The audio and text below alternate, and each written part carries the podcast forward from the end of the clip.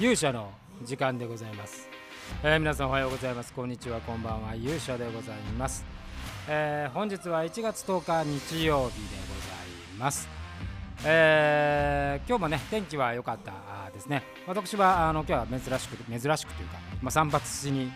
えー外に出たんですけれども割とね、えー陽気も良くて、えーとても過ごしやすい一日でございましたまあ夜ちょっと出歩いてないんでねこの緊急事態宣言でこう街がどういう風になったのかっていう、まあ、実感はあんまり湧かなかったんですけれども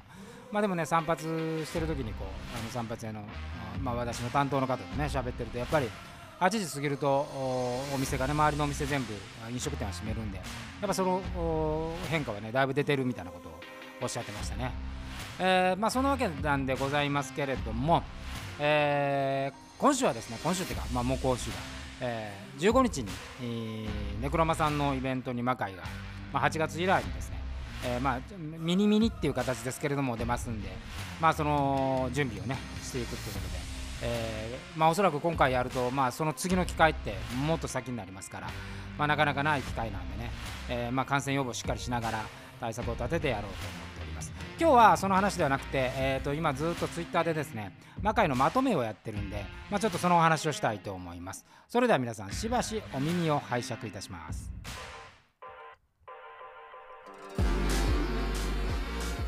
えーということでございまして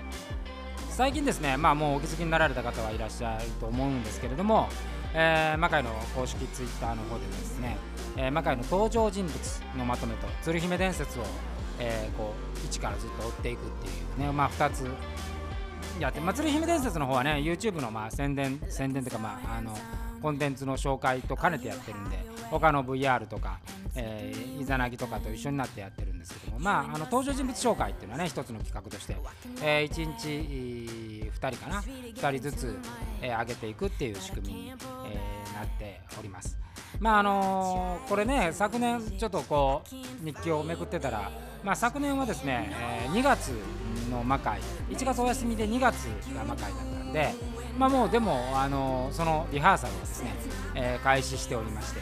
えー魔界のリハーサルが始まったみたいなことを書いてあるんですけどね、えーやっぱり魔界が毎月あった頃っていうのはもう本当にこの月の中の仕事って結構いっぱいあって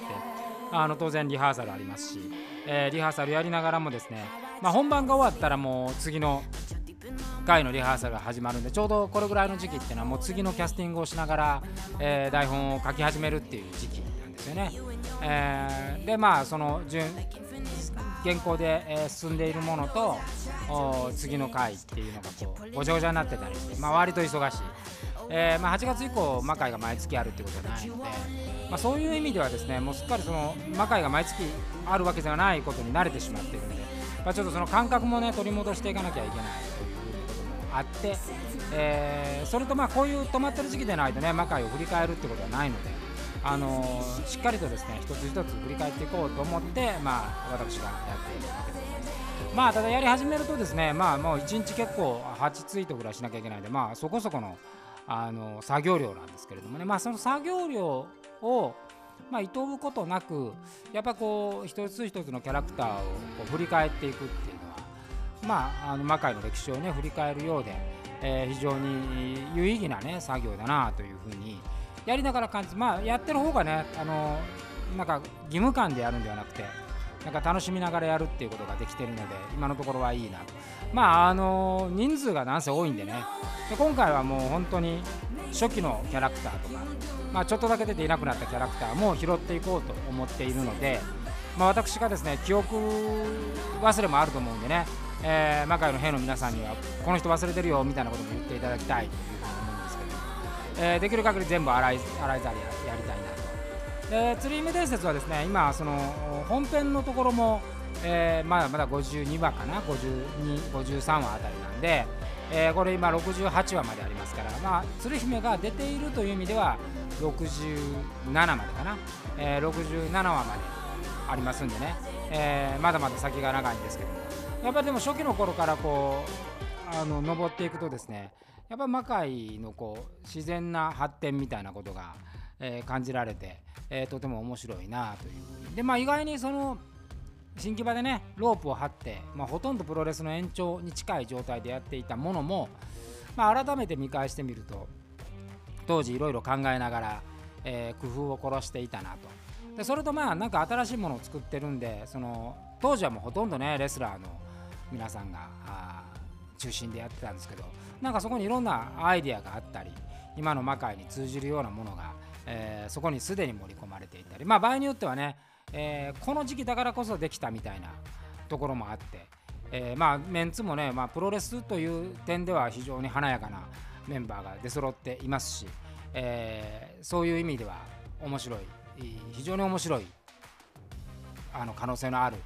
工業だったなというふうに思います。まあそのことを経ながら魔界ってね今にたどり着いていってるんであのやっぱ魔界の歴史っていうのはそういう過去があるから今があると。でまあ今のこの止まってる時間で、まあ、映像に我々は振っていくっていう話をしてるんですけどもそれも踏まえて、えー、まあ次の、まあ、工業でいうね工業の魔界にもつながっていくんだろうなというふうに感じております。まあそういうこともあってとにかく今はですねなんかまあツイッターというまあツールをね使いながら、えー、自分を掘り起こしていくっていう作業をまあ魔界をね少しでも知っていただくっていうこともありますし、えー、まあ自分の中でこう一つのモチベーションとしてね、え、やっていくっていうことでもあってまあそういう使い方をしております。まああの過去の話なんでねなかなかこうわっとこう広まるっていうことよりもあのまあ既視感があるものになっちゃうんで、えー、まあ見られてる方がねどういうふうに思われるかっていうのは